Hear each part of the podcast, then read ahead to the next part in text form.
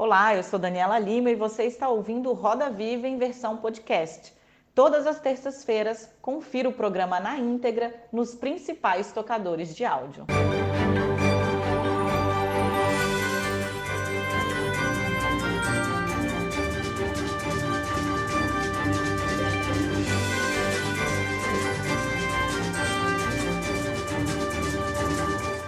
Dona de uma história de vida inspiradora e de um currículo invejável. A mulher que ocupa o centro do Roda Viva de hoje ascendeu rapidamente no universo político. Ela se destacou pela defesa de um projeto educacional para o país e chamou a atenção das redes sociais ao cobrar de maneira incisiva ministros do governo Bolsonaro que são responsáveis pela área. Mas a notoriedade cobra um preço e ela descobriu isso rápido. Filiada a movimentos de renovação na política, ela contrariou o próprio partido ao votar a favor da reforma da Previdência. Aí entrou na mira da direita, que já não se identificava com algumas de suas ideias, e da esquerda, que viu em seu gesto um ato de traição. Pressionada pelos polos, ela agora busca um posicionamento de centro, ainda sob forte contestação dos líderes da legenda pela qual ela se elegeu, num movimento que desafia a legislação eleitoral vigente.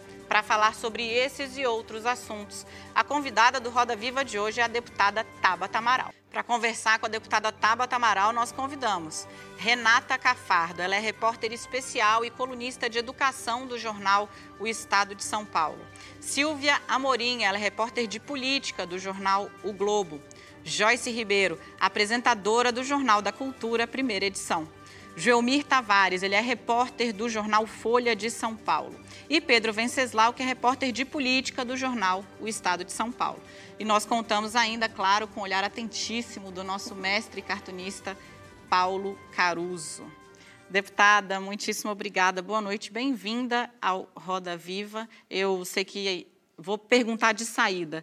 É muito difícil chamar uma deputada de você, a senhora é muito novinha. Vamos de senhora ou vamos de você? É, a senhora manda. Daniela, obrigada pelo convite. Boa noite a todos e a todas quem está assistindo a gente.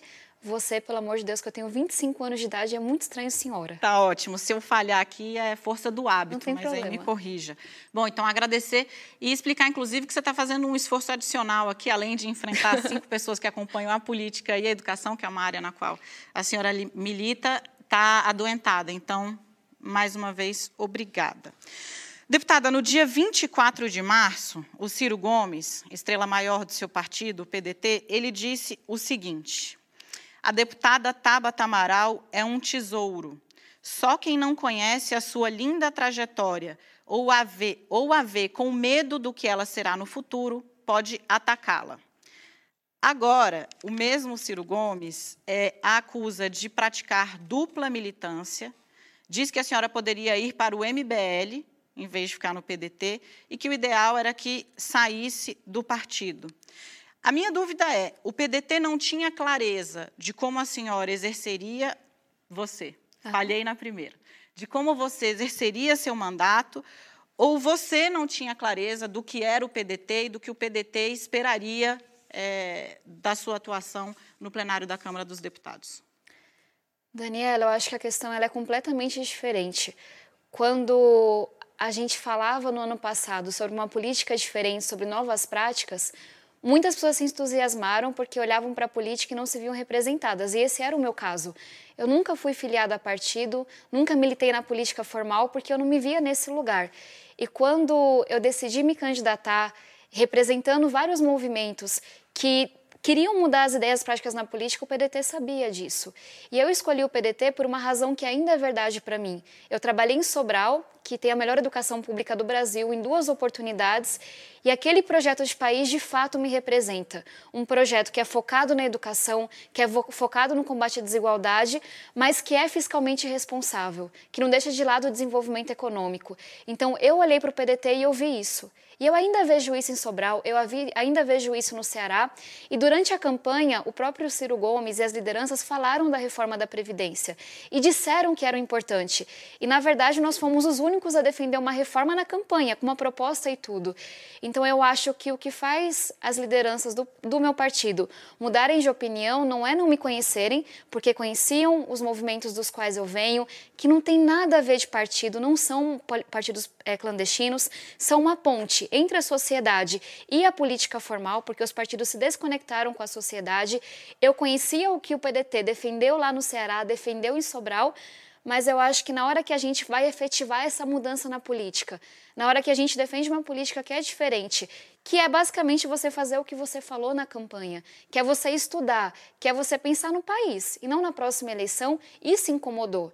Então, não acho que é um desconhecimento do que eu defendia ou de quem eu sou, não acho que é um desconhecimento meu do que era o PDT, mas é que na hora da votação da reforma da Previdência, a lógica eleitoreira prevaleceu. E essa não é minha visão de mundo. Perfeito. Vou passar a palavra para Joyce Ribeiro. Bem. Boa noite, Olá, deputada. Joyce. Bom, na sua coluna na Folha, você publicou é, o seguinte, que o que incomoda os maus veteranos da política é a nossa ousadia de abrir mão das velhas práticas e romper o que não beneficia o país, mesmo que isso custe capital político e eleitoral.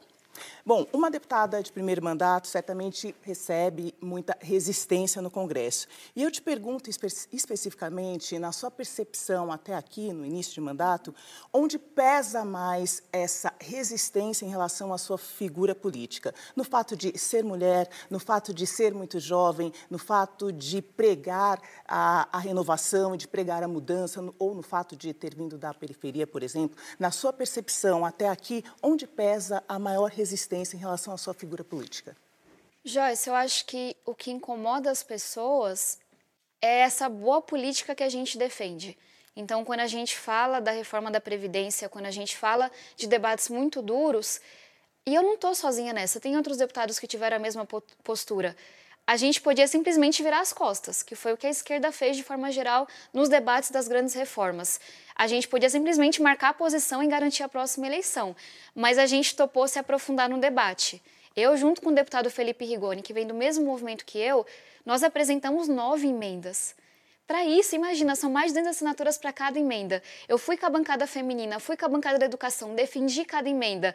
A gente conseguiu que os quatro pontos que a oposição pediu que fossem retirados para poder votar a reforma foram retirados pelo nosso trabalho.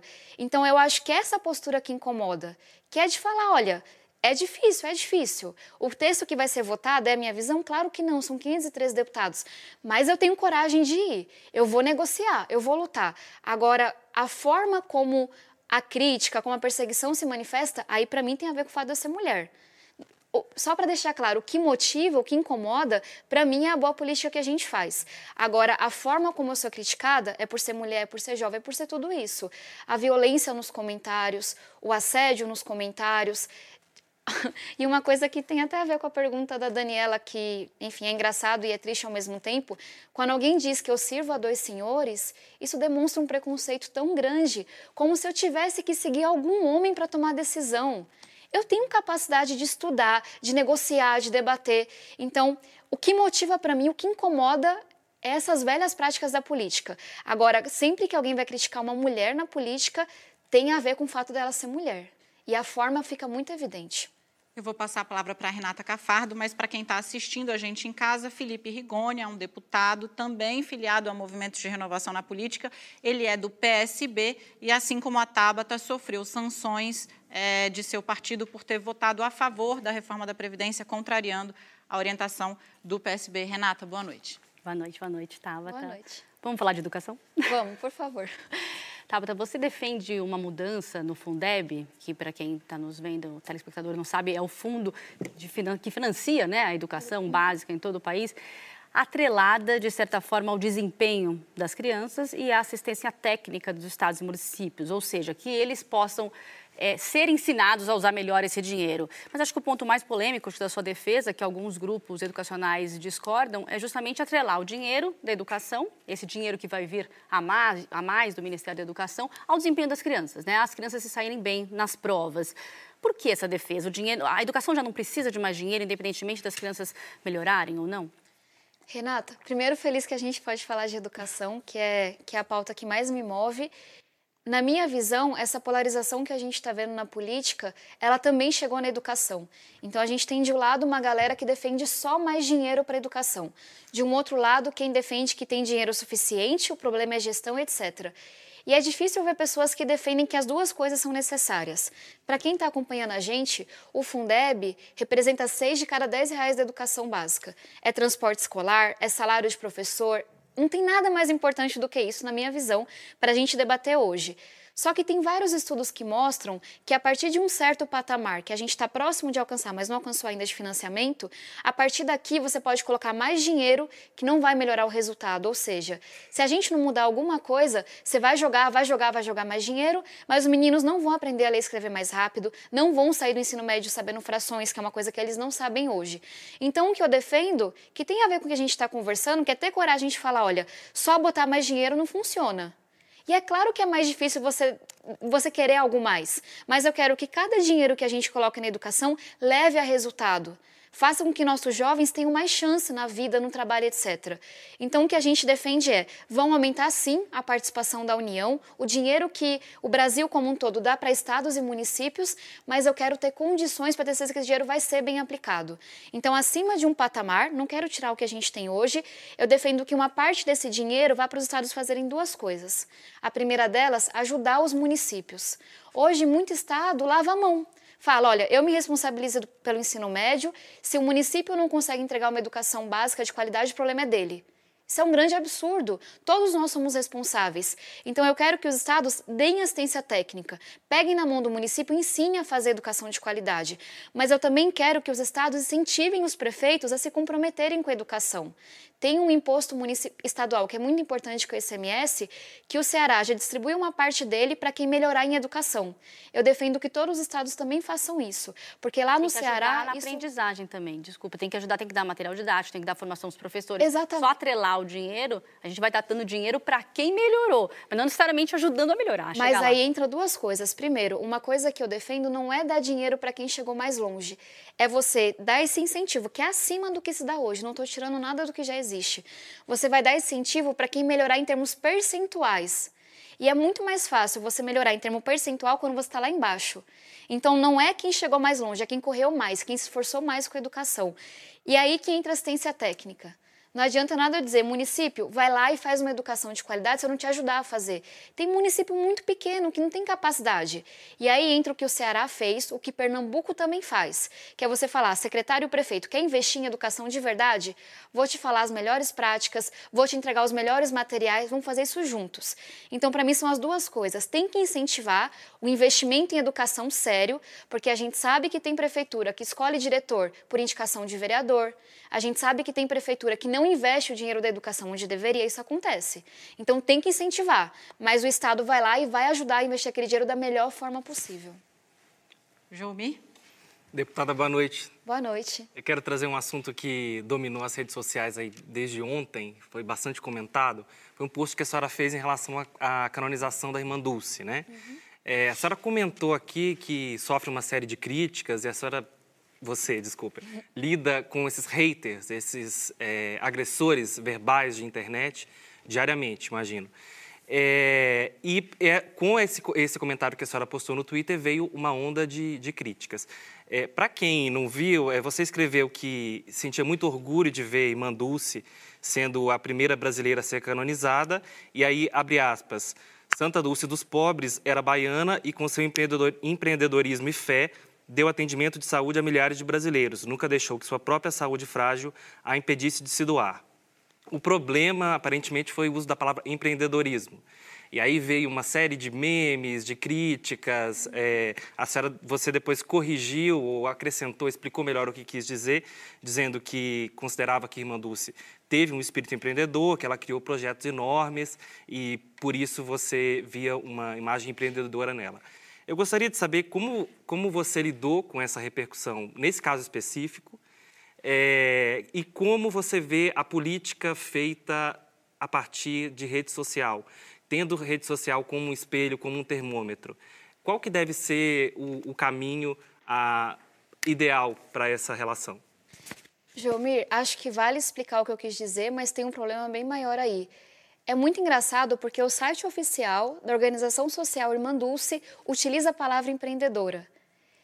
E aí, quando eu vi as fazendo essa repercussão, eu realmente não entendi. Para mim, uma mulher empreendedora é exatamente o que ela foi. É alguém que tem uma visão de mundo, que se doa e vai lá e põe a mão na massa e faz acontecer e constrói. Uma coisa é você ter uma visão de um mundo muito melhor, coisa é você fazer isso acontecer. Para mim, ela é meu maior exemplo. É um absurdo que questionem a minha religião, a minha fé e como eu me posiciono sobre isso. É um absurdo que critiquem um termo que o próprio site da Irmã Dulce utiliza, mas tem uma coisa muito maior que enfim, para usar o português, cara, todo mundo muito louco. O Brasil está muito doido, os extremos estão muito doidos. E aí vou dar dois exemplos. Quando um lado, eu estava chegando ontem, era uma e pouco da manhã, vira à noite, preocupado, porque eu chamei uma santa de empreendedora. E a gente na comissão de educação tá? Há umas, ficou umas três semanas para votar um projeto sobre combate à violência nas escolas, porque no projeto tinha a seguinte frase: está proibida a discriminação por gênero? E a gente não conseguia votar o projeto, porque o pessoal mais à direita era contra a palavra gênero, Gente, para onde que o Brasil vai parar? Então, eu trouxe dois exemplos. É uma esquerda que discorda da palavra empreendedora e vira à noite gastando energia contra esse problema. É uma direita, e são os extremos, porque tem muita gente séria no meio do caminho, que vira à noite e as semanas falam, não vamos votar nada de educação, porque eu não quero essa palavra no projeto. E eu me pergunto, será que o Brasil, que está passando fome, está sem posto de saúde, sem educação, realmente vai ser resolvido se eu usar a palavra gênero ou empreendedorismo? Eu tenho certeza que não. Então, só para a gente não perder de perspectiva, o problema não é eu falar que a irmã Dulce foi uma grande empreendedora, porque ela foi, ela fez acontecer. O problema é esse Brasil histérico, é essa polarização que tira completamente o bom senso. Cadê o espaço para diálogo, para você ser pé no chão, para você falar do que importa? E aí, sobre as redes, são duas coisas. Eu acho que as pessoas esquecem que tem um ser humano do lado de cá com sentimentos e é claro que eu me magoo. É muito violento o que eu recebo. Mas tem uma outra coisa que aí eu acho que é a parte que eu me mantenho sã e não fico doida, é que as redes são uma bolha muito grande. Eu não fiz campanha só baseada em redes. Eu tinha mais de 5 mil voluntários. E da mesma forma hoje, eu não faço enquete para decidir voto, não. As redes são muito influenciadas por robôs, são muito influenciadas por dinheiro. É um meio muito contaminado. Enquanto todo dia eu sou xingada de todos os nomes possíveis na rede, eu nunca fui abordada na rua para ser criticada. E todo sábado eu faço o gabinete itinerante. Todo sábado que a gente dá conta, com esse time maravilhoso que está me acompanhando aqui, a gente vai para o interior, a gente vai para a periferia, a gente já reuniu 350 pessoas em uma mesma sala. Todo domingo eu vou à missa, estou ali pela minha comunidade e ninguém nunca abordou pessoalmente para me agredir. Agora nas redes é todos os dias. O pessoal está muito doido e a gente é responsável por mudar um pouco essas coisas. Silvia.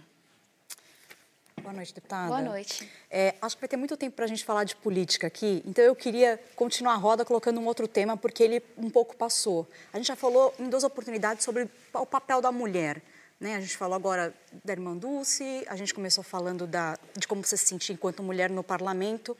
É, a gente sente que uma das causas que a deputada Tabata carrega também é a do feminismo, uhum. a da valorização da mulher na política, em todos os seus, enfim, campos de atuação. Um projeto que, que, assim, que você que você defende é um que prevê uma reserva de vagas para mulheres no Senado na próxima eleição. Uma espécie de cota para mulheres no Senado. Uhum. É, ao mesmo tempo, é, uma grande bandeira feminista, é, que é a questão da descriminalização do aborto, você é contra. Uhum. Eu queria saber como é que essas duas coisas convivem, como é que essa feminista se, se mostra, como é que você se entende enquanto feminista, porque essa é uma causa muito cara para as feministas, a questão do aborto. É, existe essa contradição aí dentro? Como é que é isso? Silvia, para mim, coerência tem a ver com você ser verdadeira com o que você disse, com o que você acredita, com o que você estudou. E eu sou muito coerente com o que eu defendo. E a não ser que a pessoa me apresente muitos argumentos, eu não vou mudar de opinião, não vou sair mentindo, etc. E me preocupa um pouco essas caixinhas que a gente tem hoje, que para ser de esquerda eu tenho que seguir toda uma cartilha que alguém escreveu 200 anos atrás, que para ser feminista eu tenho que seguir uma coisa que uma elite, que o feminismo era uma coisa muito de elite, escreveu alguns anos atrás, e que eu não possa simplesmente fazer o que é coerente para mim. Para mim, a legislação que a gente tem hoje sobre o aborto é suficiente. Eu não me oponho ao debate, mas é, essa é a minha visão de mundo. Quando a gente fala de mulheres na política, essa é uma das maiores bandeiras que eu tenho. E isso também é muito coerente com o que eu estudei. Tem um estudo que eu sempre menciono, que eu acho que resume muito bem por que eu luto por mais mulheres na política, que ele foi feito com mais de 8 mil pessoas em vilas na Índia, e ele me mostrou que quando você tinha mulheres na liderança por mais de dois mandatos, já digo por quê, as meninas elas ficavam menos tempo trabalhando em casa, em afazeres domésticos, elas estudavam mais e melhor, tinham melhores resultados, e para mim o mais importante, elas sonhavam sonhos tão grandes quanto os meninos. Então elas alçavam voos maiores na vida. Para mim, defender mais mulheres na política é a gente defender o combate à corrupção, é a gente defender políticas sociais melhores, é a gente defender desenvolvimento econômico. Então, quando a gente apresentou o projeto com a deputada Perpétua, que, só para explicar para quem está acompanhando, a cada oito anos a gente elege duas pessoas para o Senado. A ideia é que uma delas seja mulher, necessariamente. Esse projeto, para mim, fala de uma democracia mais profunda em que metade da população pode participar, fala de um Brasil que vai se desenvolver mais rápido. Então, para mim, ele é muito coerente com o que eu acredito. E ter mais mulheres na política é uma pauta da minha vida porque eu tenho muito orgulho de ser a primeira da minha comunidade a ter chegado na política. E a questão do aborto é uma questão religiosa para você, então, é isso? Para mim é uma questão pessoal, de entender qual que é o dilema ético que está posto. Para mim, a gente tem a vida da mulher, que eu sei que fica fragilizada, porque mulheres pobres, mais negras, acabam morrendo no processo, uhum. mas também tem a vida de um feto, que eu não sei quando essa vida começa. Então, eu entendo que hoje, como sociedade, a gente não consegue julgar entre uma e outra. Por isso que eu não defendo nenhum retrocesso, nenhum avanço na legislação. E eu realmente acho que, dado que para mim é um dilema ético, dado que para mim a gente não consegue avançar ainda, que isso faça de mim menos feminista ou menos coerente. Pelo contrário, para mim fala de uma política em que você pode ser verdadeiro. Você pode defender o que você acredita sem ter que assinar embaixo de uma cartilha que alguém escreveu. Pedro Venceslau. Você está emparedada hoje entre a esquerda e a direita, depois dessa questão da votação da reforma da Previdência. É muito confortável dizer que é, do, é, de centro. O centro é uma coisa que ninguém identifica muito bem o que, que é no campo da política. Mas existem vários projetos em construção. Uhum. E eu queria saber com qual projeto você se identifica mais para 2022. Você tem o projeto do João Dória, por exemplo, que já chegou a convidá-la para ir para o PSTB. Há uma expectativa até no partido que você possa ir para lá. Chegaram até a dizer que poderia ser feito esse anúncio.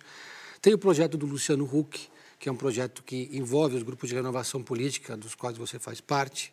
Tem o projeto do Ciro Gomes, que é o líder do seu partido, uhum. e tem também é, o projeto do governo.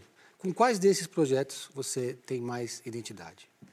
Pedro, eu acho um pouco, com muito respeito, eu acho um pouco absurdo a gente falar de 2022 quando a gente acabou de sair de uma eleição.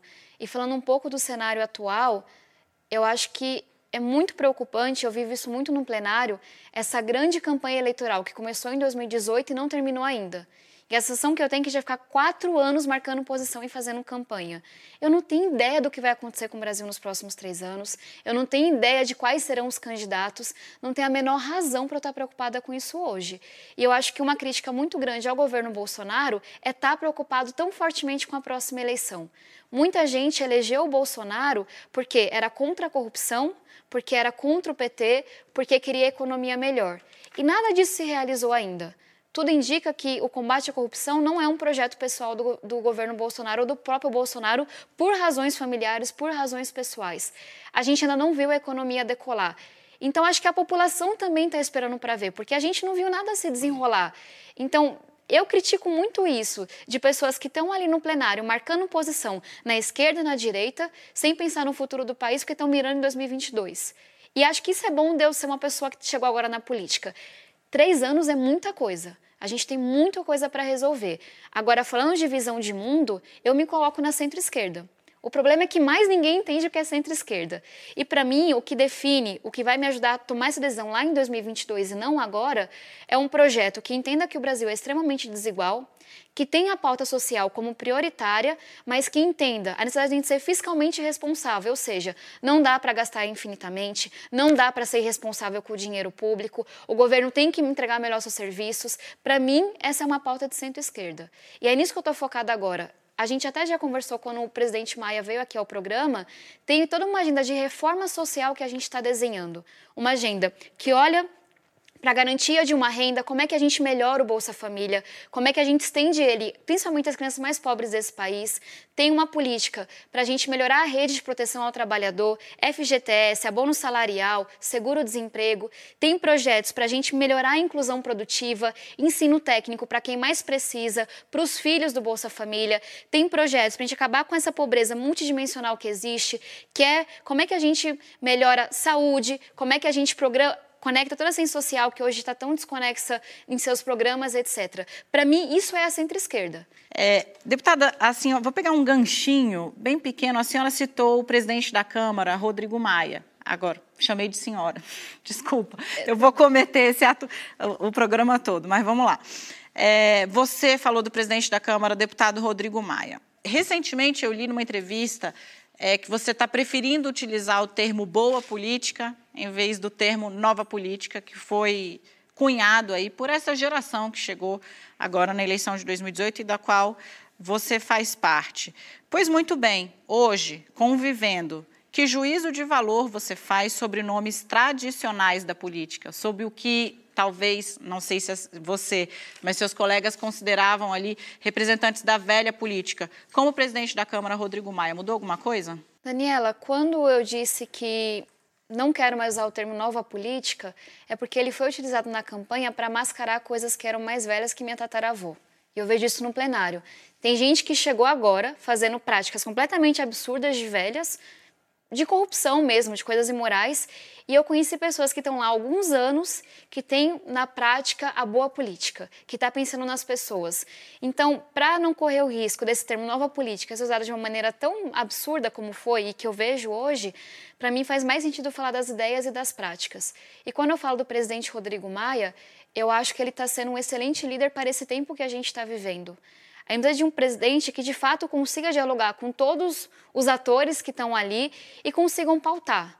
Então, até pela o que estava conversando agora, o governo está sendo muito ausente em diversas pautas, não são só econômicas, principalmente pautas sociais. Então, que o presidente Rodrigo Maia tope a tarefa de pautar, de apresentar uma proposta, de falar a Câmara vai ser propositiva, onde o governo está sendo ausente, para mim fala de uma liderança muito importante agora. Silvia? Falar um pouquinho de política, Vamos. já que a gente está falando da Câmara e tudo mais.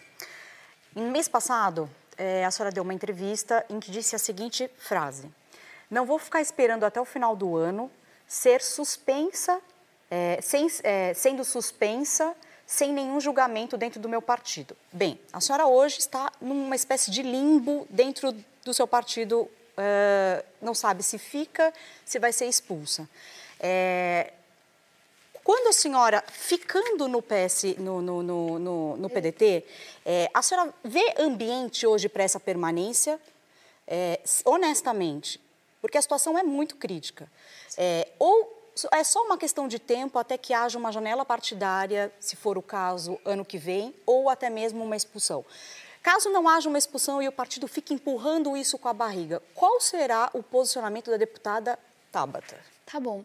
Eu vou até pedir licença para adiantar uma coletiva que a gente faria amanhã à tarde, anunciando que a gente vai entrar amanhã cedo com uma ação na Justiça Eleitoral pedindo um mandato. E eu falo a gente porque tem três deputados do PDT, então Flávio Nogueira, Marlon Santos, Gil Cutrim, três deputados do PSB, Rodrigo Coelho, Jefferson Campos, Felipe Rigoni, e eu acho que pedindo para aproveitar para explicar Ela o porquê é eu tomei essa decisão. multipartidária, Sim, portanto. é multipartidária. As ações são individuais, mas cada um por sua razão, que vai explicar amanhã na coletiva, a gente tomou essa decisão. Qual o argumento? Perseguição? Vou explicar o meu caso e aí peço Tá. licença para falar bem rapidamente. É, o PDT, quando decidiu nos suspender sem nenhum julgamento, disse que teria um prazo de dois meses para poder nos julgar. Isso fazem três meses. Passados dois meses em que eu estou suspensa, sem conseguir atuar de uma forma 100% efetiva na Câmara, para vocês terem uma ideia, eu sou relatora de um projeto extremamente importante da deputada Luísa Canziani, que retira recursos próprios de universidades do teto de gastos. Isso é muito importante para o ensino superior. Para eu conseguir ser relatora, ter uma vaga na comissão, o PTB teve que conseguir uma vaga para mim. Tem diversas coisas acontecendo que eu vou pedir para outros partidos conseguirem, porque o PDT deixou de ser meu partido. Hoje eu não, eu não atuo mais como vice-líder, os projetos que eu tinha em São Paulo foram cancelados. Eu tinha um projeto incrível de levar mais mulheres para a política. Seria o primeiro partido a ter metade da lista feita de mulheres, que conversa com a minha pauta principal. Tinha um projeto de compliance no partido. Seria o primeiro partido a ter um código de ética, a ter um comitê. Queria... Eu estava construindo esse partido. Tudo isso foi cancelado. Na Câmara não consigo fazer quase nada que dependa do partido para puder pedir para outros. E passar esses dois meses, a gente enviou uma carta para o presidente Lupe pedindo julgamento, nenhuma resposta. Se passou mais um mês, eu tomei essa decisão. E aí, só para contar um pouco mais sobre o contexto da Previdência, de novo, o PDT foi o único partido que tinha uma proposta na campanha. O PDT foi o único partido que foi lá e esmiuçou o que defendia. A gente começou o ano, o governo Bolsonaro apresentou uma proposta e a gente, e eu concordei com isso, fechou questão porque tinha coisas muito absurdas. A oposição falou: retirem quatro coisas que eu vou votar a reforma. Eu fui lá e batalhei, como eu já contei, para mudar. Não é ideal, não é, mas ela ficou muito mais justa. Vai para onde a deputada Tabata? Eu, Silvia, um eu quero deputada... contar porque eu acho que isso é muito importante. Ótimo, não é que a deputada Tabata explodiu uma bomba é. no centro do Roda Viva e aí todos os meus colegas pensaram. Não, então eu vou eu organizar um pouco aqui a fila. Mas, eu vou Daniela, passar Joelmir, Pedro, pra... Renata Joyce, pode ser? Mas, Obelisnes, para terminar esse, essa parte que é bem importante. Então, o PDT fecha a questão sobre o texto que não foi votado. A gente pede novas reuniões, não há fechamento de questão. A gente tem um texto que é completamente diferente, muito parecido com o que o Ciro Gomes defendeu na campanha, nenhuma decisão. O PDT suspende a gente em um ato eleitoreiro, indo contra o que disse na campanha, e não tem nenhum julgamento. E diz publicamente que é sangrar os deputados. Então, para mim, não há espaço mais no PDT. E aí, sobre a sua pergunta de para onde eu vou, eu não tenho ideia ainda. Agora, eu sei que duas coisas vão guiar minha decisão. Eu não aceitei para falar com nenhum partido, nem com PSDB, nem com nenhum outro que as pessoas estão dizendo, porque eu estava no PDT e eu tinha esperança de resolver essa situação. Mas hoje, duas coisas para mim são muito importantes. Um partido que me dê espaço para defender minha visão de mundo que entenda que ela é relevante, que, de novo, é uma visão de mundo que fala do social, mas também fala do desenvolvimento econômico, que me dê liberdade para construir isso, e um partido que me dê liberdade para fazer o que eu estava fazendo dentro do PDT. Eu não quero ser uma pessoa independente no partido, eu não quero ser uma pessoa que acha que partidos não são importantes, porque são importantes, mas eu quero um partido que tope. A gente não está bom hoje, vamos melhorar. A gente vai ter compliance, a gente vai ter código de ética, a gente vai ter prévias para decidir quem são os candidatos, a gente vai regulamentar como é que usa o dinheiro público entre as candidaturas. Então, o que eu vou buscar a partir de hoje, se ganhar a ação, é um partido não que seja perfeito, porque isso está bem longe de existir, mas que dê espaço para essa visão de centro-esquerda, que não é só minha, vários deputados, vários senadores me disseram que me acompanhariam para esse novo partido se entendessem que há espaço para o bom senso, que há espaço para ser pé no chão e um partido que me permita construir um partido mais ético e um partido mais democrático e um partido mais transparente. Então, vamos lá, Joelmir, Pedro, Renata, Joyce, todo mundo exercitando a concisão, porque agora realmente ficou apertado o nosso bloco. Sim, deputada, só para entender, é, esse cenário seria no caso de vitória na justiça, ou seja, a justiça considerando que o mandato pertence a vocês, uhum. deputados. Só que a legislação hoje não prevê isso, prevê. Prevê por perseguição política. É, mas aí a gente vai ter que esperar então um processo judicial, uhum. que a justiça concorde com esse argumento, e aí sim você é, estudaria sair do PDT, seria isso? Hoje, se a justiça entender que não acontece nada, que é exatamente o que eu tenho. Eu estou suspensa sem nenhuma previsão de julgamento. Se a justiça entender que houve perseguição política desproporcional no meu caso, o que está evidenciado por infinitas falas, gastaram muito tempo inventando mentiras sobre mim, etc. Aí sim, o mandato é meu e eu quero fazer essa conversa com todos os partidos para entender onde há espaço para construir essa boa política. Sim, e para entender sua relação com o partido, eu consultei o partido, eles me informaram que houve cinco reuniões para decidir o fechamento de questão, ou seja, o voto obrigatório e se decidiu que o partido votaria contra a reforma, você votou a favor. É, ficou, ficou a impressão, pelo que a gente conversa com as lideranças do partido, que você manteve um silêncio nas reuniões internas e depois anunciou publicamente que votaria a favor da reforma. Eu gostaria de entender o que aconteceu exatamente e se você considera que o seu posicionamento, a sua postura perante o partido foi leal, foi honesto. Só para explicar para quem está em casa, fechamento de questão é um, uma expressão que os partidos usam quando eles decidem impor é, ou de, é, orientar suas bancadas em um sentido A ou B, ou seja, quando o partido fecha a questão, toda a bancada deve acompanhar ou é orientada a acompanhar o que diz aquele partido. Desculpa, deputada. Jomir, isso não é verdade, nada disso. A gente, para poder fechar a questão, tem que reunir toda a direção nacional do partido. Isso aconteceu em março. A votação foi em julho. Nesse período todo, conversei com o Ciro Gomes, conversei com o nosso líder, conversei com outros deputados, dizendo: a gente tem que trabalhar para melhorar esse texto. A gente não pode virar as costas. Somos, fomos o único partido que de fato defendeu uma reforma da Previdência desde a campanha. Então foram diversos pedidos. Não houveram cinco, houve uma reunião lá em março e nenhuma coragem de fazer uma nova reunião para debater o texto.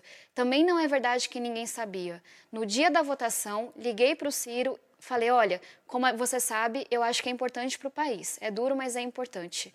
E ele sabia desse meu voto.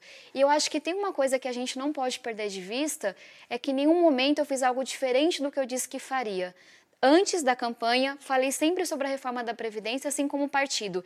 E ao longo do, do processo, tem entrevista, tem vídeo, tem artigo no Nexo, na Folha, em que eu dizia: vamos votar a reforma. Esse e esse ponto eu não concordo, se eles mudarem, eu voto. E todos mudaram. Ficou mais amena a regra para os professores, foi uma coisa que a gente negociou, voltou a idade mínima para as mulheres, saiu o BPC, saiu a aposentadoria rural, saiu a privatização. Então, tudo que a gente queria que eram não negociáveis, saíram. E o partido acompanhou todo esse processo e o que mais tem são artigos, vídeos, entrevistas minhas de janeiro até julho. Foi leal, então. Não, não, não, Jomir, deixa eu rodar agora um pouco. Foi leal com o que eu disse, foi leal com o que o PDT disse que faria durante a campanha e me entristece muito essa lógica, de novo, eleitoreira, que para você poder marcar posição e se eleger no próximo pleito, você mente e você faz diferente do que você disse que faria. Pedro Venceslau.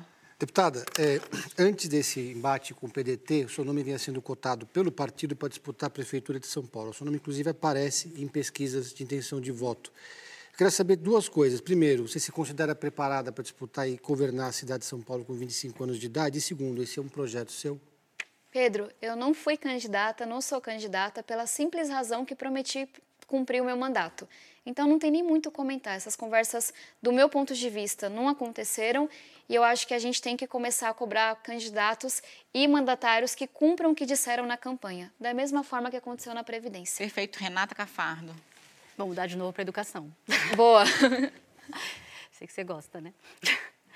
Mas eu queria perguntar é o seguinte: é, no começo do ano, quando o ministro era o Ricardo Vélez, você teve um embate famoso com ele em que você publicamente pediu a saída do ministro. Uhum. Veio então, ele acabou saindo de fato, veio então o ministro Abraham Weintraub, que hoje também não tem uma boa relação com você. Eu queria, eu queria mesmo saber de vocês, você defende hoje a saída do ministro Weintraub? Ele não deveria estar mais no MEC para você? Você já chegou a dizer que é bizarro o que acontece dentro do MEC, que não tem nada bom no MEC, então ele deveria sair hoje. E se sim, quem, que nome que você vê na educação que estaria de alguma forma ligado a esse governo que poderia ocupar o lugar dele? Renata, infelizmente eu não acho que a gente melhorou muito do Vélez para o Ventralbe, porque o problema central continua o mesmo. Eu não tenho esperanças que a gente tenha um novo ministro, mas tenho muito medo de como estará a educação daqui três anos, daqui quatro anos. Para você ter uma ideia, eu falo muito dessa guerra ideológica e muitas pessoas acham que isso é uma coisa que não impacta na ponta, mas impacta. As pautas mais importantes da educação estão sem um posicionamento do MEC, como é o caso do Fundeb. Quem está lidando hoje com essa discussão não é o Ministério da Educação, é o Ministério da Economia, é a Secretaria de Governo. Então você vê um MEC que se ausenta da principal discussão do país que não senta para dialogar e etc. Toda a questão de formação de professores, de valorização, que para mim é a coisa mais importante na educação como um todo, também está ausente a posicionamento do MEC.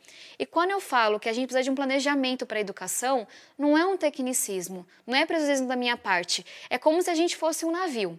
E quando você faz um planejamento, você dá uma direção. Você fala, olha, a educação vai por essa linha, o dinheiro vai para esse lugar. Até hoje não há um planejamento do MEC. Mas ele tem que sair? E já acho que tem.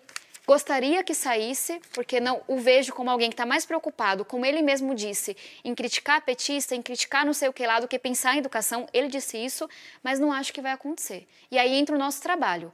Quando eu falo que o mais importante não é debater se eu vou falar a palavra X ou A ou B no projeto, mas é falar de ensino técnico, é falar de valorização de professores, é falar de coisas que são concretas, que não viralizam nos vídeos que ele faz, mas que são importantes, eu tenho muita preocupação com o que vai acontecer. Para a gente ter um exemplo, o MEC é obrigado a fazer o PPA, que é o planejamento de quatro anos que cada ministério apresenta. Nesse PPA, não tinha meta não tinha indicador. E eles utilizavam um termo que era IDEB sintético, que o próprio INEP falou. Não sei o que significa, nunca ouvi falar disso. Então, essa confusão, essa falta de conversa, essas polêmicas todas não são só engraçadinhas. Elas impactam o que tem de mais concreto na educação. Eu não acho que a gente vai avançar. E não é porque é visão ideológica A, B, C ou D. É porque não tem visão de país. É porque não se entende que a educação é importante. Um país sério, que de fato estivesse comprometido com a educação, não ia admitir um ministro que faz vídeo, que fala que está preocupado em zoar não sei quem, que comenta sobre a esposa do presidente de outro país.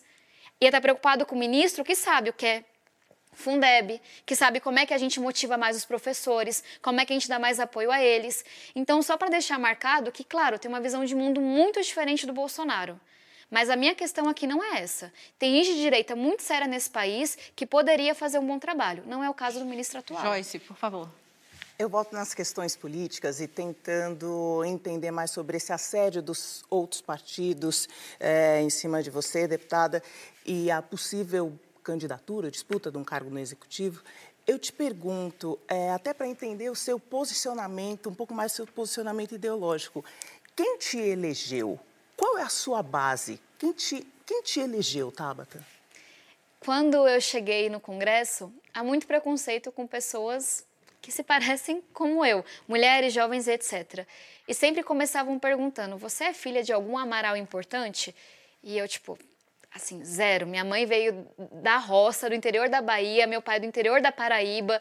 Então, não, não vem de uma família importante. Perguntavam: Você é casada? Porque deve ter algum homem que te apoiou. Não, não sou casada. Ah, mas você então é dona de alguma empresa? Eu não. E a última pergunta, que era matadora, era: você é de rede social? Eu falava, não exatamente. Eu tinha uma rede muito pequena perto da minha, da minha votação. Para mim, o que explica a minha eleição são mais de 5 mil, eleito... mais de 5 mil voluntários que a gente teve. A gente tinha um mini call center no gabinete, no gabinete não, lá no escritório da campanha, que era para falar com esses voluntários, que era para mobilizar no WhatsApp, porque a gente entendia que eu não sou uma candidata viral, que é super polêmica ou que faz um vídeo xingando fulano eu tinha propostas para a educação. Então, meus voluntários eram professores, eram jovens alunos, eram pessoas que tinham a pauta da educação como mais importante. E na minha visão, hoje, quem dialoga comigo, quem gosta do meu trabalho, é quem tem educação como pauta importante, Os tem um combate à desigualdade, muitos jovens, muitas mulheres e uma galera que não se vê muito representada por partidos. E eu acho que é quando eu difiro muito de outros, de outros candidatos e mandatários. É uma galera que está cansada da polarização, não é bolsominion, mas também não é petista. É uma galera que quer um país diferente, está agoniada, só que não se vê representada no que está posto hoje. A e aí... É uma massa. não é viral, imagina se fosse. Olha, tem alguns colegas lá que fazem vídeos para milhões de pessoas, só que para ser viral sempre, você não pode falar de Fundeb. Você não pode falar de projetos que coloquem mais mulheres na política. Você tem que xingar o outro, você tem que inventar mentira. E isso eu não sou. Uma pergunta. A senhora chegou, você chegou, vai ser difícil. Daniela, você vai conseguir. É. Mas você chegou a falar com alguém do PDT? Você, a, o partido sabe que, a senhora, que você tomou essa decisão de ir buscar na justiça seu mandato? E se se falou, falou com quem e como foi a resposta? Daniela, só precisa entender que não há nenhum diálogo com o PDT desde a suspensão a gente tá sem, a gente pediu, fez uma carta para ver se assim seria respondido, pedindo que dissessem quando seria o julgamento, nenhuma resposta. A gente não participa de reuniões de bancada, a gente não pode ir para novas comissões, a gente não pode pegar relatorias de projetos especiais e etc. Não há nenhum diálogo com o PDT. E é claro que eu me virei e acho que tem uma coisa positiva desse processo, eu nunca me relacionei com políticos de tantos partidos diferentes, com colegas dos mais diferentes linhas ideológicas, porque eu tinha que cavar meu espaço na Câmara, eu não podia deixar de trabalhar. Mas não há diálogo com o PDT desde a suspensão. Foram 18 infiéis, foi até uma informação que eu peguei numa reportagem do Geomir.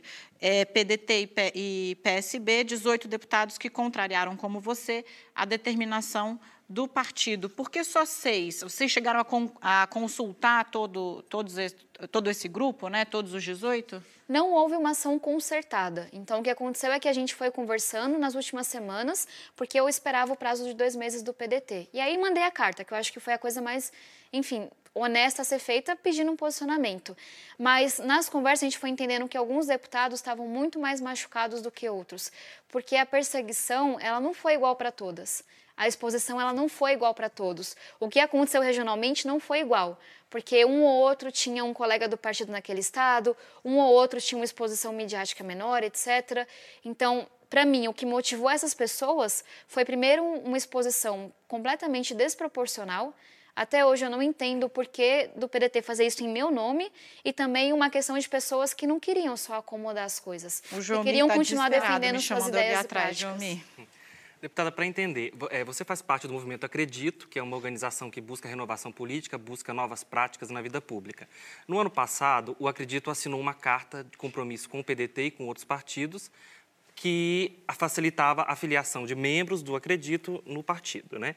Essa carta previa que o partido deveria respeitar as autonomias política e de funcionamento do Acredito e de seus representantes, bem como a identidade do movimento e de seus representantes. E depois da confusão toda da Previdência, essa carta foi resgatada por integrantes do Acredito como a grande tábua de salvação. Olha, temos aqui esse documento que o PDT assinou, no qual ele se compromete a respeitar a autonomia do partido. É, como é que a senhora vê isso? A senhora é, usa essa argumentação na sua defesa perante o partido ou, ou até mesmo na sua defesa agora na justiça? É, é, a senhora previa realmente que era uma carta branca esse documento, porque, ao mesmo tempo, existe a legislação eleitoral, existem as regras do partido que, para os membros do PDT, a senhora deveria ter cumprido. Essa carta não isentava você ou qualquer outro integrante do Acredito de cumprir a legislação eleitoral e as regras do uhum. partido. É, primeiro, para quem não conhece, eu acredito, ao contrário do que disseram por aí, não somos um partido clandestino, não queremos ser um partido, a gente é uma ponte entre a sociedade que não se vê representada, que tem medo dos partidos, como era o meu caso pessoal, e os partidos. Porque é muito mais fácil você chegar em grupo e falar: a gente quer ser parte, a gente quer ajudar a mudar isso, do que quem a Tabata na fila do pão querendo ser candidata. Mais uma mulher para ser laranja, mais uma mulher para a lista. E na lista do partido, minha profissão era blogueira, sendo que eu nunca tive blog, sou cientista política e eu daria no máximo 5 mil votos. Então, obviamente, não fui priorizada no fundo eleitoral e etc. Então, para dizer que a gente quer ser é ponte, não é ser partido. Agora, tem duas coisas aí. Primeiro, e eu vou combater essa ideia que você trouxe de volta, o PDT não foi leal com o que disse. Eu fui leal com tudo o que aconteceu. Quando a gente fala da carta, para mim não é um pedido de carta branca. Em nenhum momento eu entendi isso. Se eu tivesse entendido, não teria me dedicado para ter ética no partido, para construir um movimento de mulheres forte. Eu estava construindo o PDT. Eu queria um PDT diferente aqui em São Paulo. Então, quando a gente fala da carta, é para combater quando disseram que não sabiam do acredito, que a gente era um partido clandestino, que a gente era não sei o que lá. Se não sabiam, como é que assinaram uma carta que falava todas as vezes que a gente defendia? Então, a carta para mim não é para pedir carta branca, é para falar vocês sabiam quem a gente era. Como é que no momento da eleição interessou ter alguém como a Tabata para limar um pouco a imagem do partido e aí depois deixa de interessar? Quando eu defendo práticas inovadoras, quando tá. eu tenho uma visão diferente. Só um segundo. E, mas tem uma coisa que é importante dizer: eu fui fiel a tudo que o PDT falou na campanha. A gente fechou questão em março, um texto que não tinha nada a ver com o texto final. Eu não vou aceitar que digam que eu fui contra a orientação partidária quando não houve fechamento de questão sobre o texto. Eu não vou aceitar dizer que eu fui desleal com o partido quando eu defendi o que o partido defendeu na campanha. Eu acho muito importante que isso fique claro, porque senão, mais uma vez, vai ser a Tabata que foi desleal, a pessoa que chegou agora está tentando mudar as coisas, que é abafada por essa política de práticas velhas. Silvia, um desafio. Tem um, um minuto, minuto, e meio. Se ficar Mas é difícil, é rapidinho. A, gente, a deputada responde na volta é do intervalo. Deputada, é, ouvindo a senhora falar é, do que a senhora espera do futuro em termos partidários, enfim, a senhora já disse que o PD, eu já não me sinto é, mais dentro do PDT e torce para que, judicialmente, é, a justiça lhe dê a oportunidade de você buscar uma nova casa. É, quando a senhora fala do que é essa nova casa, e a senhora você enumerou aqui um, vários critérios do que Foram você considera. É, eu fiquei imaginando de qual partido, meu Deus, ela está falando. Eu também fiquei Eu pensando, quero saber, será que existe tudo bem, você lugar? não vai dizer para a gente qual é o partido, mas existe esse partido que a deputada Tabata está dizendo aqui e acredita que pode ser a sua nova casa? Existe? Sim ou não? E aí a gente volta no intervalo e você explica direitinho. Silvia, esse partido vai ser, com- esse espaço vai ser construído. E são dois pontos. Eu acho que um ponto importante de entender é que esse partido não existe de fato. Um partido que tope ideias diferentes, que tope práticas diferentes. Agora, o que eu tenho que fazer, e de novo, há um grupo de deputados e senadores que topam comigo para esse partido, que estão conversando sobre isso. O que a gente vai negociar são dois espaços não é algo construído, é um espaço para a gente defender essa visão de centro-esquerda, essa visão que vai além dos extremos, ou seja, a gente quer ajudar a construir as pautas estruturais do país, reforma tributária, reforma do Estado, etc. Mas a gente entende que o social é muito importante. Gente, isso não é absurdo. Não é possível que dos 30 e poucos partidos nenhum fale. Tá bom, vamos tentar ter uma visão um pouco mais centro-esquerda? Um pouco mais moderada, um pouco menos extremista? É um espaço para ideias e um espaço para construção. Que aqui em São Paulo eu possa fazer, por exemplo, Vamos Juntas. O partido fala: tudo bem, você vai recrutar, vai formar mulheres, como todo partido deveria fazer, metade da lista será de mulheres para a gente ter candidatas fortes a vereadora, candidatas fortes a prefeita e vice-prefeita no estado inteiro. Então, o que eu estou falando, e eu acho que aí só o processo vai dizer. Primeiro, tem um processo com a justiça eleitoral, que não tem o resultado ainda. E segundo, são vários parlamentares sentando com partidos e falando: alguém topa dar esse espaço de ideias e espaço de práticas que a gente vai construir? E a gente vai tentar. Agora, o que eu posso dizer é que eu estou numa condição muito melhor de negociar espaço hoje do que eu estava no passado. Eu e para já- mim, eu só quero essa liberdade. Joyce, Deputada, pensando na sua bandeira de renovação, ah, falamos muito sobre o fundo partidário, né? É, e essa destinação de dinheiro público para a campanha causa muita indignação e revolta na, na sociedade. Então, o que você pensa sobre novas formas de se fazer campanhas políticas, principalmente novas formas mais baratas? É, gostei muito das perguntas, Joyce, porque é muito de ciência política, né? Como é que a gente melhora isso tudo? Tem uma coisa, eu não sou contra o fundo eleitoral e o fundo partidário.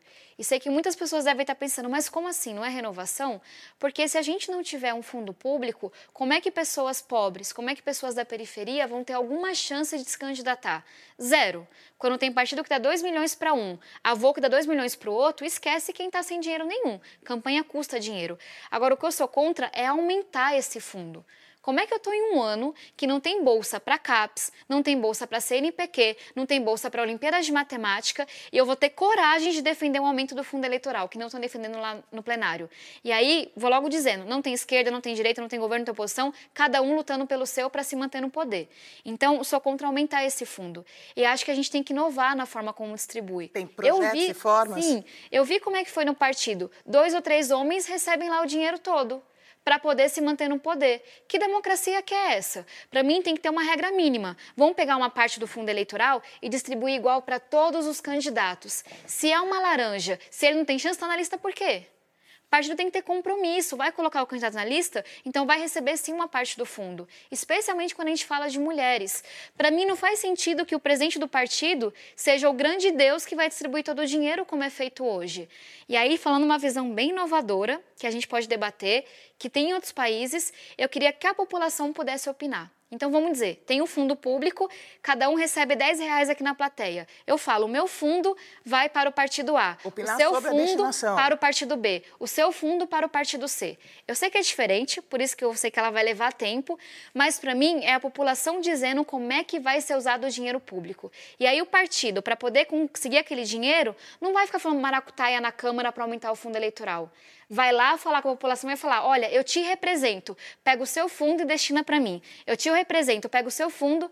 Eu sei que é inovador, mas se com 25 anos eu não puder questionar e pensar a forma diferente de fazer política, aí ferrou também. E aí, uma última ideiazinha, eu acho que a gente tem que defender uma forma diferente de eleição. Eu defendo o voto distrital misto. Para quem não conhece, cada um tem dois votos. Um candidato do seu distrito que te represente com esses seus problemas e um candidato do estado inteiro. Porque se a gente não fizer isso, é difícil pautas, por exemplo, como a minha de educação, serem escolhidas apenas em um distrito. Precisamos do estado inteiro. E aí, com isso, cada um tem dois votos, metade dos candidatos vão vir pelo, pelo distrital, pelo distrito, metade vai vir pelo estado inteiro. Isso reduz muito o custo de campanha. Para mim é uma forma inovadora também Deputada, de lidar com o problema. Por falar em boa política, que é o que você defende, como que esse episódio da contratação do seu namorado, Daniel, se não me engano, para trabalhar como estrategista da sua campanha, ganhando 23 mil reais, afeta a sua imagem? Pedro, é, de novo, com muito respeito, você acabou de repetir uma série de mentiras que foram ditas nesse caso. E foi um momento muito duro emocionalmente, porque eu estava sendo bombardeada por causa da reforma da Previdência. Uma revista decide fazer uma matéria de cunho ideológico, partidário, inventando um monte de coisas. E aí foi uma coisa que, no momento, era tão absurda as acusações que eu entendi que eu não precisava nem responder, porque era muito óbvio que era partidário, que era político. E aí, quando eu vi que as pessoas estavam acreditando nisso, eu comecei a responder. Primeiro ponto: muita gente disse que o Daniel trabalhou no meu mandato. Uma grande mentira, ele trabalhou na campanha. Segundo ponto: ele não foi pago com um fundo partidário, como as pessoas dizem. Terceiro ponto: não foi um salário. O que ele prestou foi um serviço com várias plataformas tecnológicas que são extremamente caras. Ele tinha um time que geria 5 mil voluntários pelo Estado, que geria uma rede de WhatsApp, que geria um call center, ajudou a construir todas as ideias do mandato que a gente defende até hoje.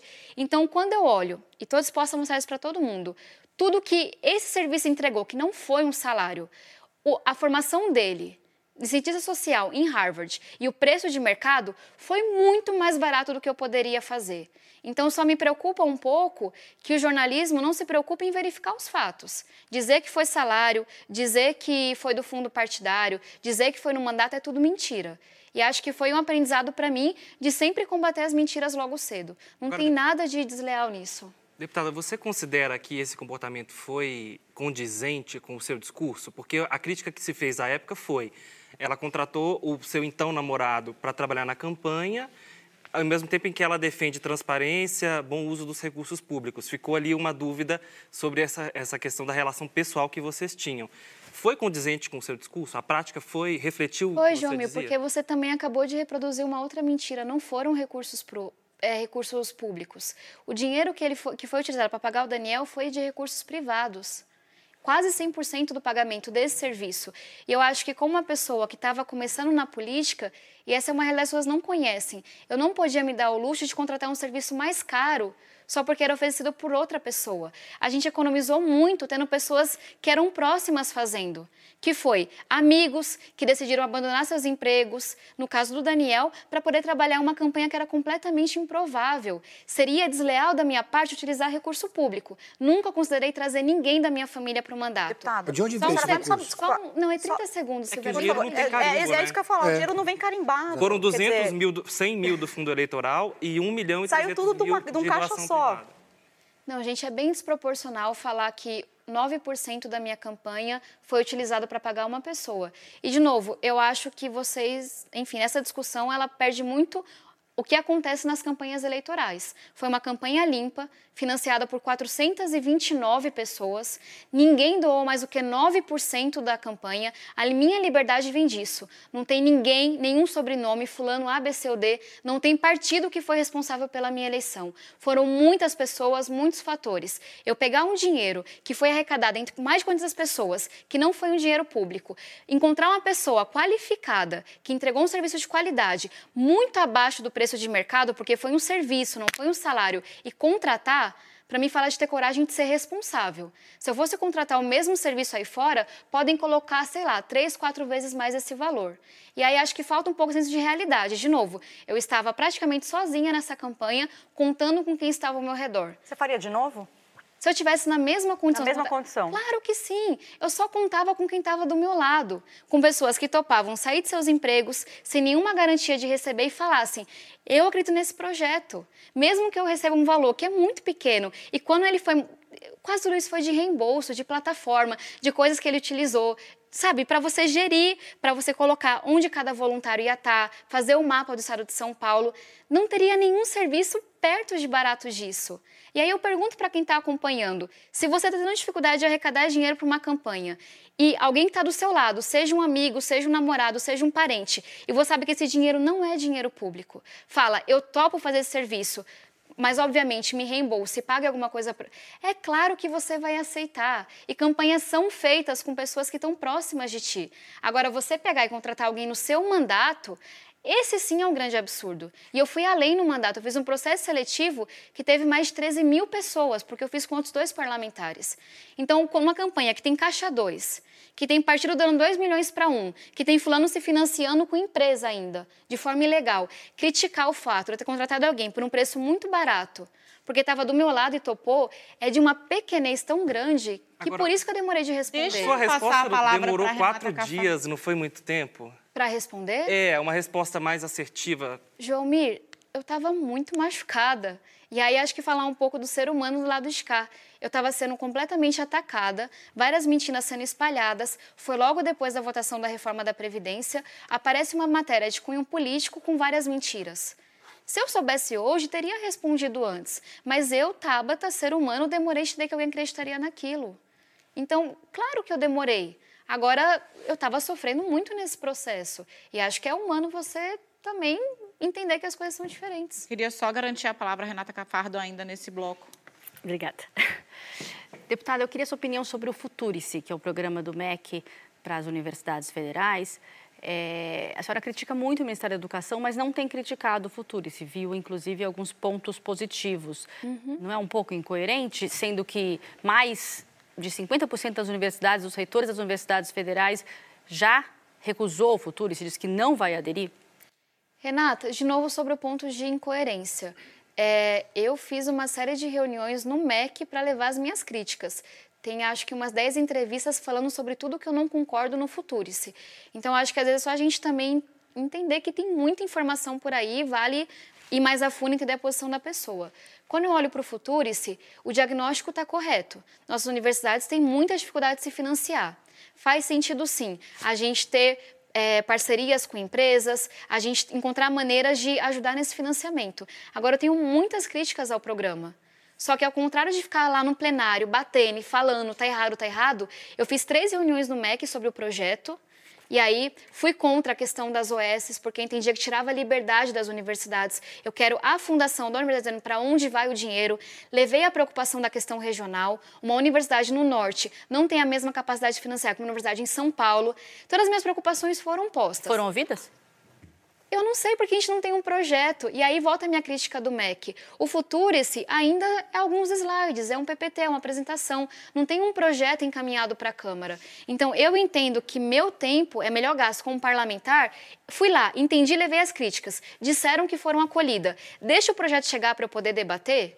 Então, acho que é um pouco disso. Eu poderia estar lá na tribuna, sou contra o Futurice. Poxa, tem várias coisas ali que eu não gosto, várias mesmo. Mas eu levei para o secretário, que é quem poderia fazer alguma coisa, e falei: muda isso antes de o projeto vir para a Câmara. Quando ele vier, conte comigo, tentando alterar, batendo, o que for, elogiando o que for meritório. A senhora consegue ter essa conversa no MEC?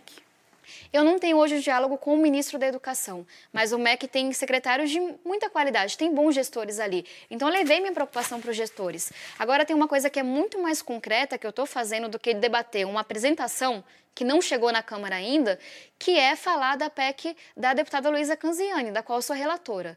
É uma PEC, para as pessoas entenderem, que ela tira tudo que é recurso próprio, ou seja, a faculdade conseguiu uma parceria, conseguiu vender um produto, hoje esse dinheiro vai para o bolo da União. Então não retorna sempre para a faculdade. A faculdade muitas vezes não tem nem incentivo para buscar recurso próprio, porque ela fala: ah, meu dinheiro pode ou não voltar para mim.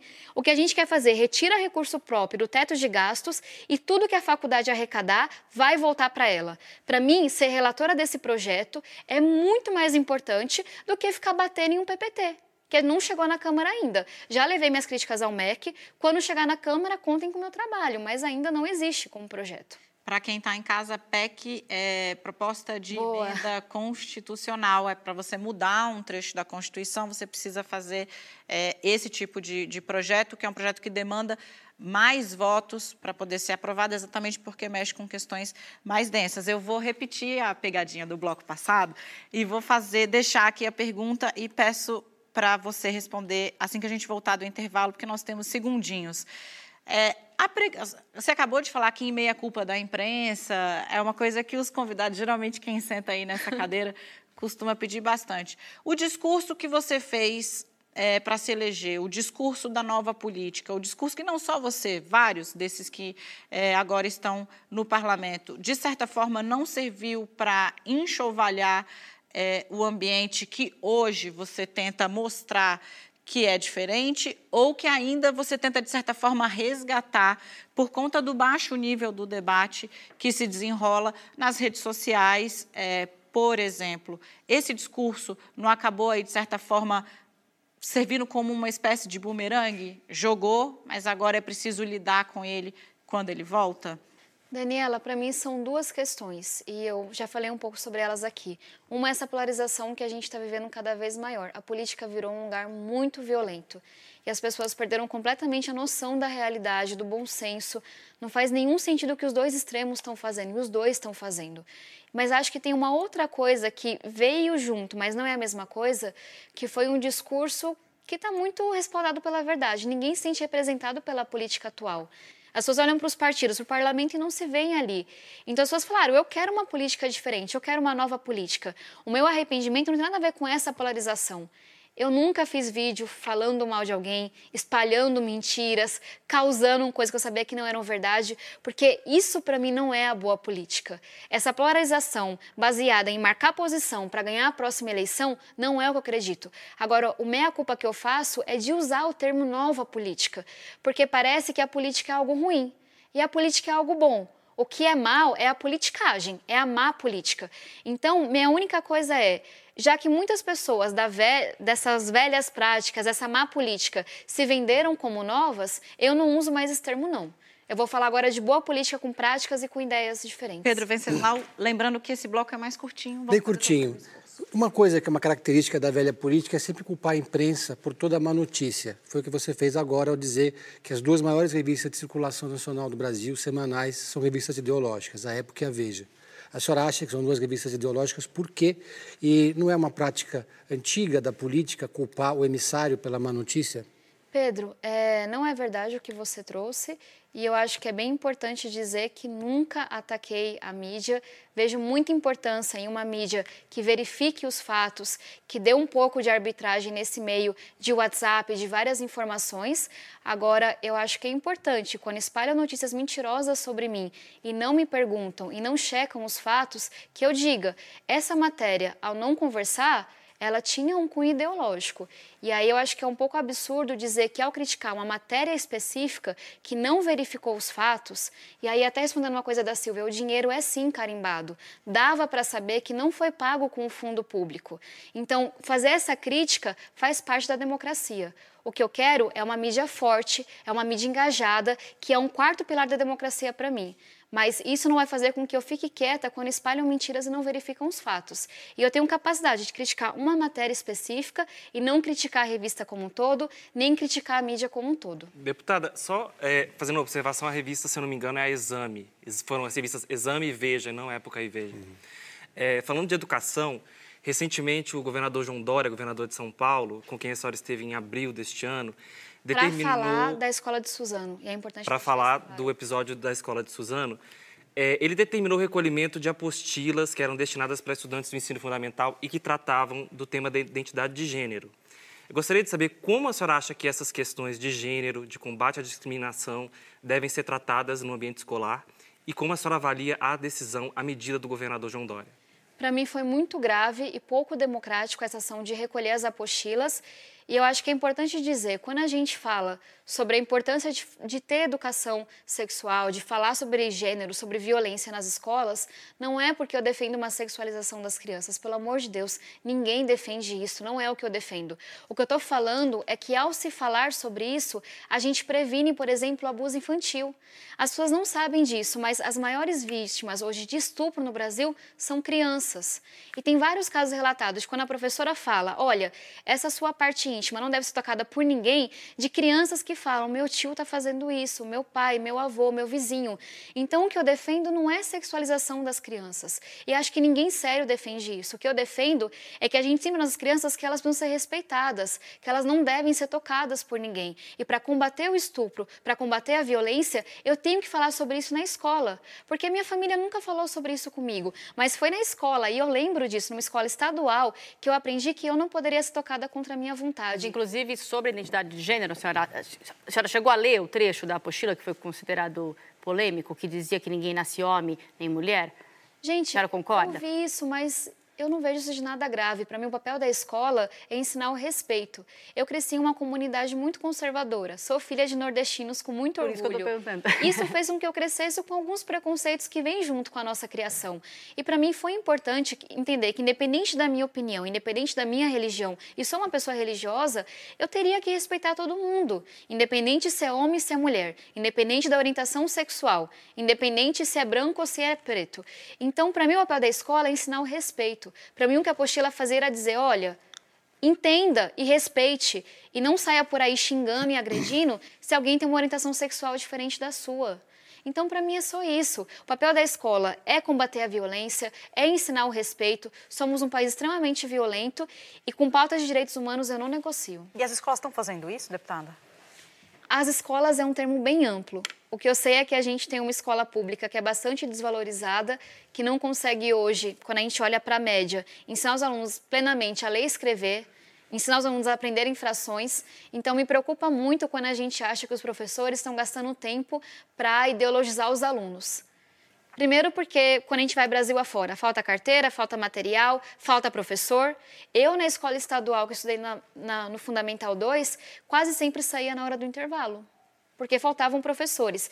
Então eu acho que é um pouco fora da realidade achar que esse é o maior problema do Brasil. O que falta mesmo é professor, é material, é valorização, é dinheiro, etc. Mas, desculpe, tipo de projeto que a senhora tem como deputada para melhorar a aprendizagem, para a formação de professores? Porque os projetos até agora que a senhora apresentou foram com relação só ao financiamento da educação, né? Eu já apresentei alguns outros projetos dentro de educação, mas tem uma coisa quando a gente fala de formação de professores, é que essa discussão ela tem a ver com o executivo. E ela está tá sendo tratada hoje no CNE, o Conselho Nacional de Educação, mas havia um planejamento do Ministério da Educação para, nesse ano, fazer o que é chamada a Base Nacional dos Professores para falar da Base Nacional Comum Curricular. O que a gente tem que definir é o que cada professor precisa aprender na faculdade. Temos uma formação que é extremamente teórica, então a gente fala, por exemplo, poxa, ninguém seria operado por um médico que ficou a vida toda estudando filosofia da medicina, história da medicina e nunca de fato tocou um paciente. Isso acontece com os professores. A grande maioria hoje é formada por EAD, para mim isso é muito grave. Eu não quero um professor que lida com crianças, com inteligências, com histórias diferentes, aprendendo por um computador. Então, para mim, é difícil entrar nessa discussão porque ela é do executivo. Agora, o que tem de requerimento, o que tem de reunião minha com o MEC sobre isso, não está na história. Eu acho que é o recorde nosso. Porque eu preciso que o MEC se posicione sobre isso. É a coisa mais importante. É a gente levar a barra para selecionar professores, dar todo o apoio para eles e dar uma formação mais prática, uma formação de qualidade mesmo, que não é o que acontece hoje na média. Deputada, qual é o seu planejamento em relação ao futuro da sua carreira daqui para frente? E com tantas, a gente falou aqui de ataques, de, da, da pressão, o exercício político partidário até aqui te decepcionou? De jeito nenhum. É, tem uma coisa que para mim fica muito forte, e isso é algo bastante grande para quem tem 25 anos de idade, que é a sensação de estar exatamente onde eu deveria estar Está exatamente onde eu queria estar. Em nenhuma outra profissão, em nenhuma outra cidade, em nenhum outro país. Porque o meu sonho de Brasil, que é um Brasil que não é só de alguns sobrenomes, que é desenvolvido, que é ético, que tem uma escola pública de muita qualidade, ele passa por educação de qualidade. Para mim, não tem maneira de desenvolver esse país se não for por meio da educação. E não tem nenhum lugar para eu transformar a educação igual na política. É difícil? Demais. Dói? Muito. É horrível escutar mentiras sendo repercutidas? Muito. Porque ninguém gosta de ver sua honra questionada. Agora, o meu comprometimento com essa pauta ele é muito grande. Estou disposta a dar minha vida por ela. Então, não queria estar em nenhum outro lugar. Daqui para os próximos anos, dentro da política. Joyce, o bom e o ruim de estar no meu primeiro mandato e nunca ter estado em um partido é que eu não tenho muito planejamento ainda. Eu estou aprendendo demais. A sensação que me dá é que, sabe quando esticam assim para você crescer que chega a dói? Todo dia eu aprendo muito, muito mesmo. O que eu sei é que eu não vou ser candidata no que vem porque eu vou cumprir meu mandato. Imagino que eu vá para a reeleição, porque a gente se comprometeu, pelo menos eu na minha campanha e outros deputados eu vi, que eu ficaria no máximo por dois mandatos. Acho que isso é importante da gente cobrar. Agora, dali para frente, para quem tem 25 anos, quatro anos já é muita coisa. Deputado. Imagine oito. Deixa eu só fazer uma, um adendo aqui. a... a sobre as, as apostilas, né? A Justiça é, Paulista considerou que o governador tomou uma decisão equivocada e derrubou uhum. a proibição que ele havia feito às apostilas. Então, as apostilas foram devolvidas às escolas. Vai lá, Pedro. Deputada, você defende o Lula livre? O Lula é o preso político? Olha, Pedro, quando a gente fala dessa pauta, e aí eu vou dar minha opinião mais sincera, eu realmente acho que meu achismo contribui muito pouco para a discussão nacional. Eu não sou jurista eu acho que o que eu colocaria aqui seria como cidadã, se eu acho correto, se eu não acho correto, etc. Como parlamentar, como não cidadã, tenho esse então. conhecimento. Eu não sei. Eu não sei se o processo foi correto ou não. Eu acho que cabe à justiça agora ver se houve algum tipo de irregularidade no processo e, se tiver, culpar quem tem que ser culpado e fazer uma nova análise. Agora, o que eu acho é que a gente tem coisas muito urgentes para ser debatidas e ser levantadas como esquerda também. Então, respeito quem debate essa pauta como principal, mas eu acho que o Brasil tem vários outros problemas a serem resolvidos e eu, como alguém que não é especialista nesse tema, que não é jurista, deixo a justiça tomar essa decisão. Silvia? Deputada, voltando a falar um pouquinho da sua produção legislativa, a Renata tocou no ponto de que ela sentiu falta ali de, um, de alguns projetos sobre o aprendizado e não apenas sobre financiamento, que é importante, claro. É, eu, eu estranhei, acho que a palavra é um pouco essa, eu estranhei um pouco quando eu encontrei na relação de projetos apresentados pela senhora na Câmara, é, e foram vários, é, um que é, diz respeito à questão fiscal, à questão de carga tributária. Imagino que a senhora seja contra aumento de carga tributária no país, uhum. certo?